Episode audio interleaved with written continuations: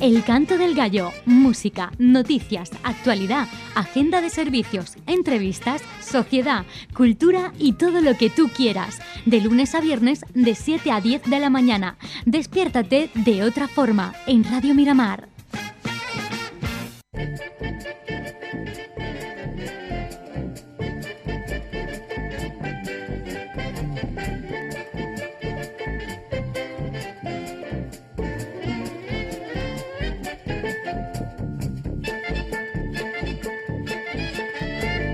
Esta es la sintonía del imperdible con Alejandro Cuenca, periodista de Vélez Málaga. Nos trae la cartelera de cine y las últimas noticias, tanto del cine también como de la televisión el imperdible. Vamos a saludarlo. Hola, ¿qué tal? Muy buenos días. ¿Qué tal? Muy buenos días a todos. Yo no sé, hoy los fans de Eurovisión nos pueden dar para pelo como nos entretengamos demasiado, así que mm, dale y tírale al grano. Los Eurovisión estarán muy contentos. Además tenemos por aquí algo en televisión también que, seguramente le, gustará.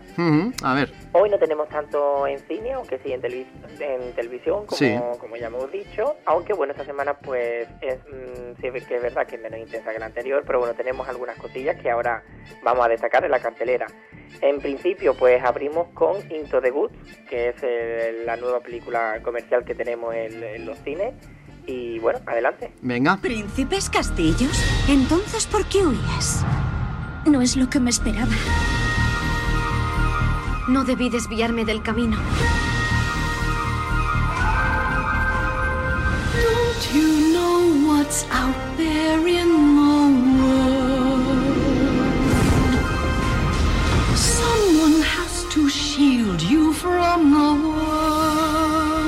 Por tu culpa hay un gigante entre nosotros. No son mis deseos, son los vuestros. Tenemos una oportunidad. ¿No lo ves? No veas, ¿no? Qué épico suena eso también.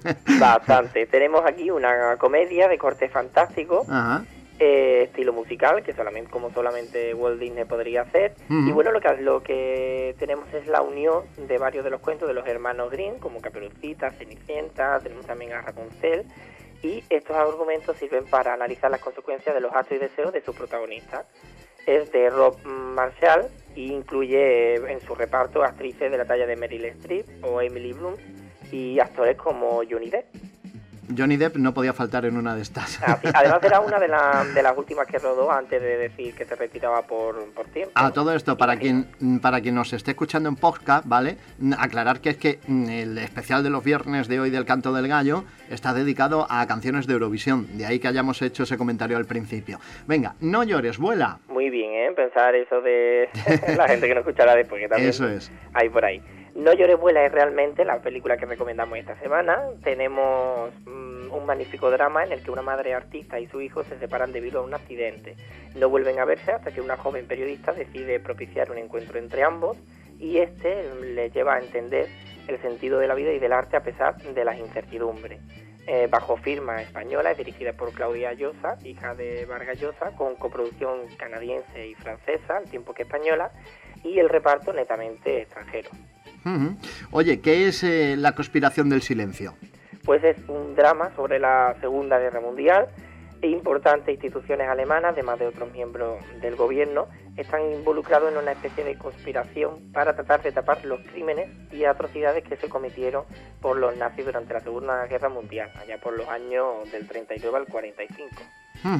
Y autómata, ¿no? ¿Se dice así, o no? Autómata, hay una, tengo una errata. Ah, vale, autómata. vale, sí, hemos hablado entonces, digo, vaya a ser que me haya equivocado, de esta película en las redes sociales, del programa especialmente, El Canto del Gallo en Facebook y Canto Gallo Radio en Twitter. Pues tenemos en este caso otra película española de nuestro paisano y artista Antonio Bandera, eh, aunque no cuenta con muy buena crítica, pero bueno, a ver qué tal se, se, comporta en nuestra cartelera. Tenemos un thriller futurista con la Tierra decadente y en plena desertización, y donde un ex agente de seguro da con la clave que podría salvar a la humanidad.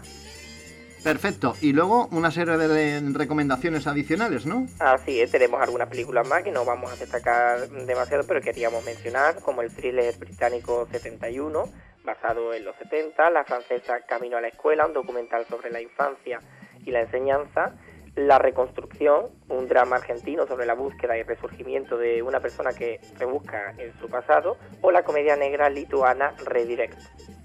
Perfecto. Vamos a dar el salto a la, televisión, a la televisión entonces, ¿no? Ya. Así es. Mm, vamos a empezar en este caso con la, el programa que se ha convertido en la, más bien la serie que se ha convertido en la oveja negra de Mediaset España. Que aquí me he dado cuenta que también hay otra reta, pero no lo voy a decir. Sí, ni yo tampoco. y bueno, mm, aparte de que en cuatro ya en Mediaset pues hay un programa que se llama Todo va bien, que no indica precisamente, aunque se llama así. Que lo estuve viendo un poquito anoche. La cosa es que tiene un buen elenco, pero... Sí, yo también lo, estuve viendo en la parte en la que hablaba de, quién quiere casarse con mi hijo, del programa también de cuatro. Y es verdad que, bueno, que, en algunos puntos está bien, pero no termina de, cuajar en, la cadena. Y en Telecinco ya no saben qué van a hacer con A la Triste. Qué pena. La miniserie Revelación le ha salido al final rana, primero porque no ha calado en el público que lo ha abandonado la pasada noche con un 6,9% de share lo que casi nunca se ha visto en un prime time de una privada, al menos reiteradamente, porque ya recordamos que semanas anteriores pues ha ido bajando del 10% hasta colocarse en este 6,9%. Y es que no hay forma de meterle la serie al público, por mucho que, como bien dice Pérez Reverte, los actores sean dignísimos personajes para la serie.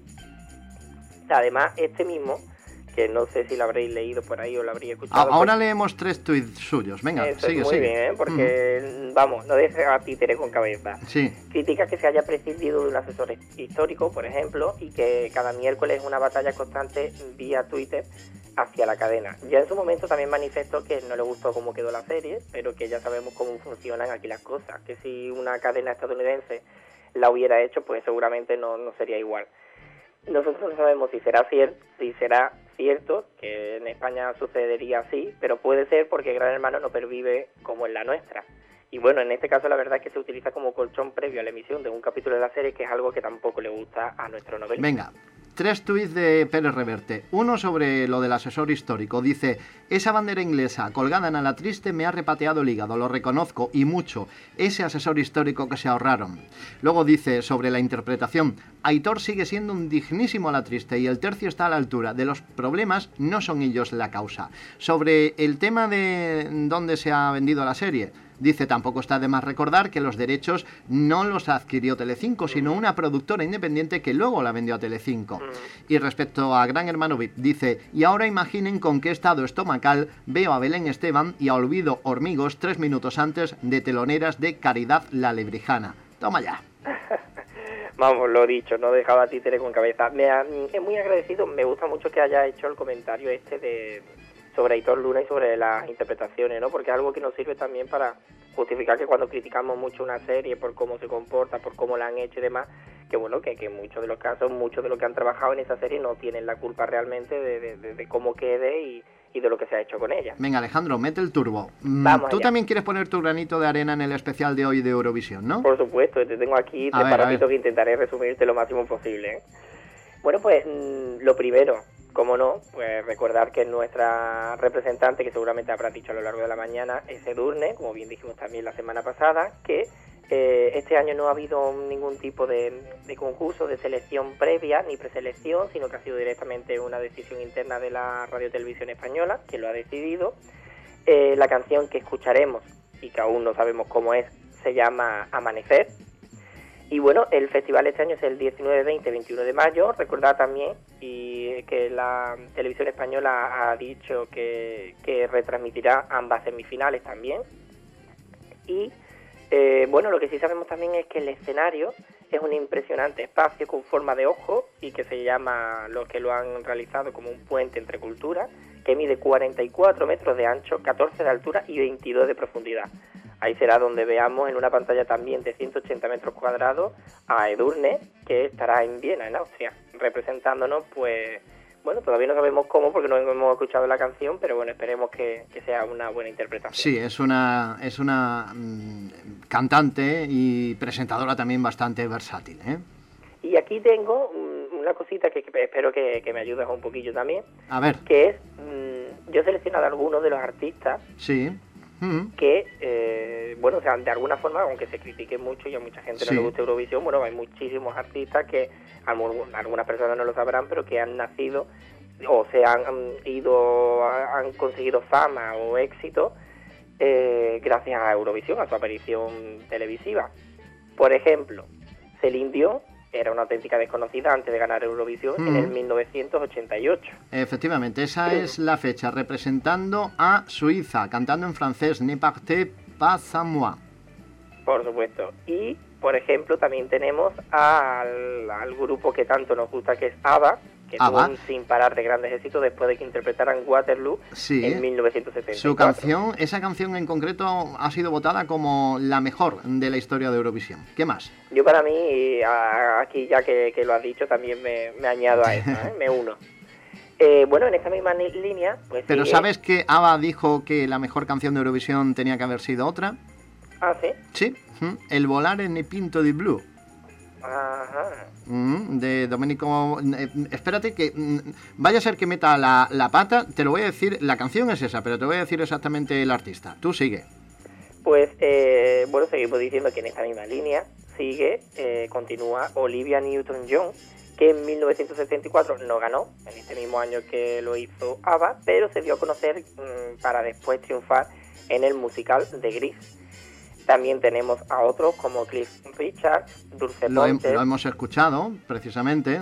Lara Fabian, incluso a nuestra paisana, las Azúcar Moreno. ¿A quién? Las Azúcar Moreno. Ahí la tenemos.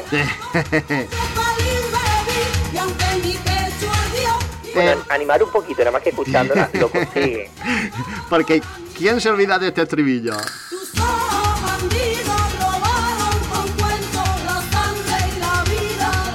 Qué Y- maravilla. Y, lo que te apuntaba, mm, Domenico Modugno era el artista que interpretaba Volare en el Blue di Pinto di Blue, tercera en 1958. Sí, que también la hemos cantado muchísimo, Sí, ¿eh? para, todo el mundo. y con los Jesse King también, para eh, ABBA, esta debería haber sido la mejor canción de la historia de Eurovisión y no la suya, Waterloo, pero así quedó la votación, ya está.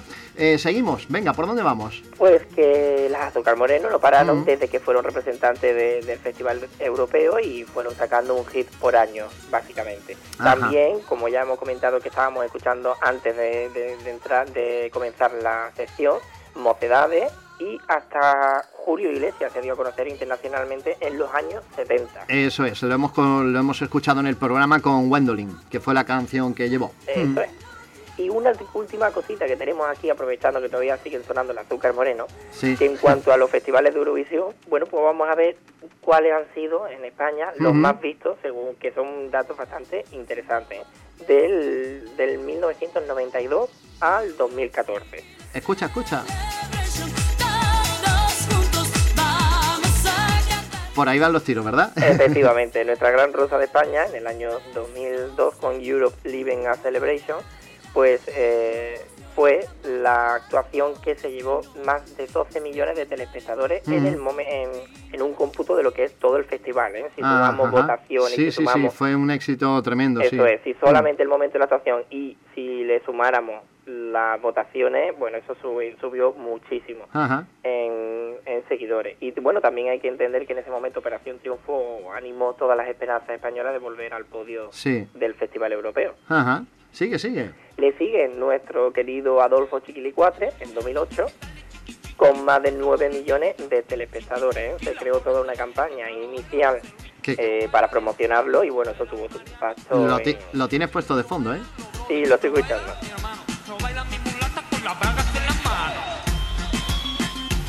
Además, con el sonido en directo de, de su participación en el festival. Ahí fue cuando hicimos un antes y un después en, el, en el Festival de Eurovisión. Venga, sigue, sigue. Pues terminamos con la tercera en el podio, que es Beth, que interpretó Dime, y Mm. logra así colocarse como la tercera más vista, con 8,7 millones de telespectadores. Ajá. Bueno, pues eh, dejamos Eurovisión de lado, de momento, porque regresa Velvet para enfrentarse, si no me equivoco, a la que se avecina. Efectivamente, vuelve este 26 de enero a la esperada serie de Antena 3 con un especial repleto de contenido exclusivo, pero Sí. no será hasta la semana siguiente, la del 2 de febrero, cuando estrene el primer capítulo de la nueva temporada, ¿eh? tan esperado. Muy bien, muy bien. Y terminamos ya y lo hacemos con eh, el Late Show en la primera, ¿no? Así es, Televisión Española nos ha sorprendido y ahora va a unir a Alaska y Santiago Segura, que sustituirá a Javier Corona en el programa que venían presentando por las noches en la 2. Eh, antes teníamos Alaska y Corona y ahora pues vamos a tener Alaska y Segura, un programa que estará en la 2 cada noche donde habrá pues muchísima actualidad, entrevistas, humor, cultura y bueno, un programa que es bastante entretenido y bastante divertido, que a pesar de estar en la 2 pues tiene una audiencia bastante en condiciones. Tú querías eh, nombrar, aunque fuera de pasada, muy rápidamente eh, los premios Gerardo. Mm, Tony Moreno y Manel Fuentes se hacen con los premios Gerardos a peores presentadores. Unos galardones que premian a los peores formatos, personajes y cadenas de la televisión cada año. Por cierto, se celebran en España por segunda vez, aunque en Francia llevan ocho. Un jurado profesional con expertos de diversos medios eligió como peor serie a Jim Tony y como mayor fracaso a Entre Todos. Mm, ay. Peor presentador Manel Fuentes, veo por aquí. También tenemos al, al concursante de tele, ah, bueno, Gran Hermano 15, concursante de telerrealidad con el cerebro más pequeño. Bueno, madre mm, mía. Esos son los titulares, hay muchas más noticias al respecto. bueno, chicos, que nos encontramos el viernes de la semana que viene. Muchas gracias por habernos eh, alegrado la mañana también con el imperdible. Nada, a vosotros siempre. Para mí es un placer estar cada viernes aquí con vosotros.